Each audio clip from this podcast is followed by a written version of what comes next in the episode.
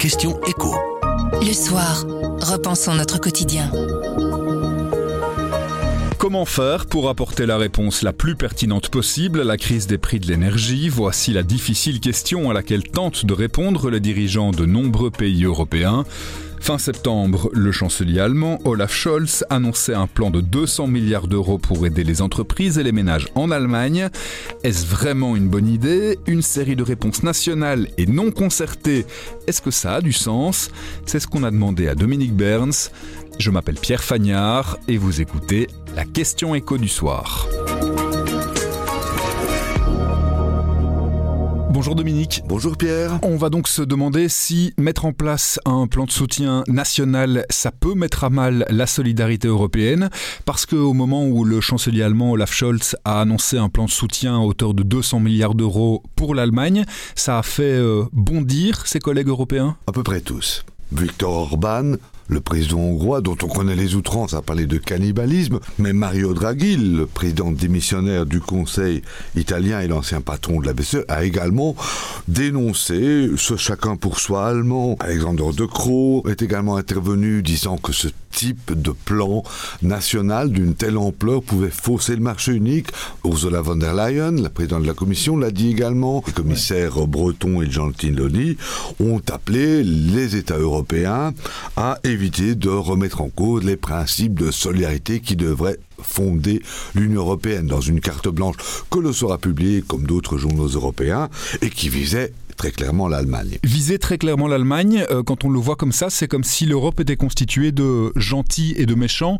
C'est loin d'être le cas, chacun fait ce qu'il peut de son côté. Oui, il faut bien dire que si l'on peut critiquer ou soulever le danger que recèle un plan de telle ampleur en Allemagne, il ne faut pas penser que l'Allemagne aurait les égoïstes d'un côté et les solidaires de l'autre. Hein.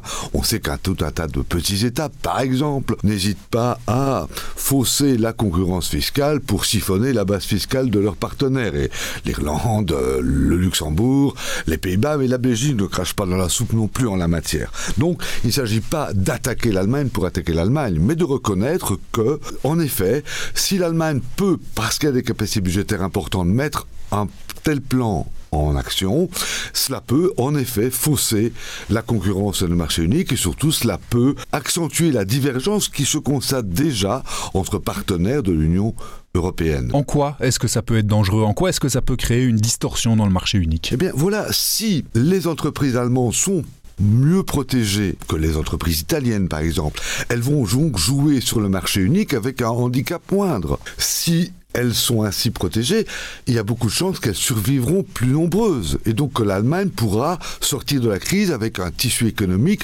relativement préservé comparativement à ses partenaires européens.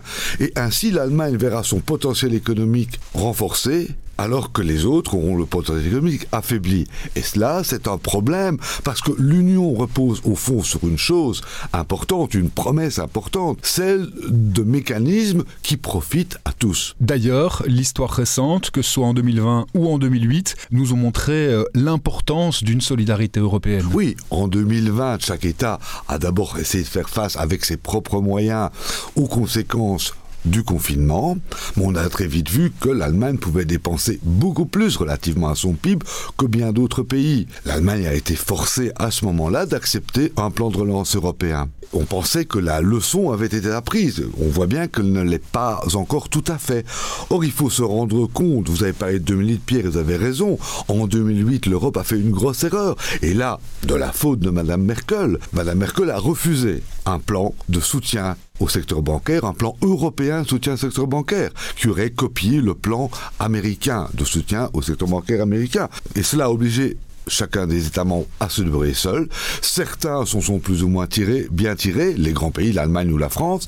La Belgique a quand même dû céder sa première banque BNP Paribas Fortis aujourd'hui, mais d'autres pays en sont sortis budgétairement éreintés, l'Espagne, l'Irlande par exemple. Et ça, ça a ouvert la porte au fond, c'était une forme d'invitation à la spéculation contre les dettes souveraines des États membres de la zone euro et aussi contre l'euro lui-même. Donc il faut bien comprendre que le chacun pour soi peut avoir des conséquences extrêmement graves. La question écho du soir, ce sont des clés pour répondre à une question de l'actualité économique, tous les mardis sur notre site, notre application et votre plateforme de podcast préférée. À mardi.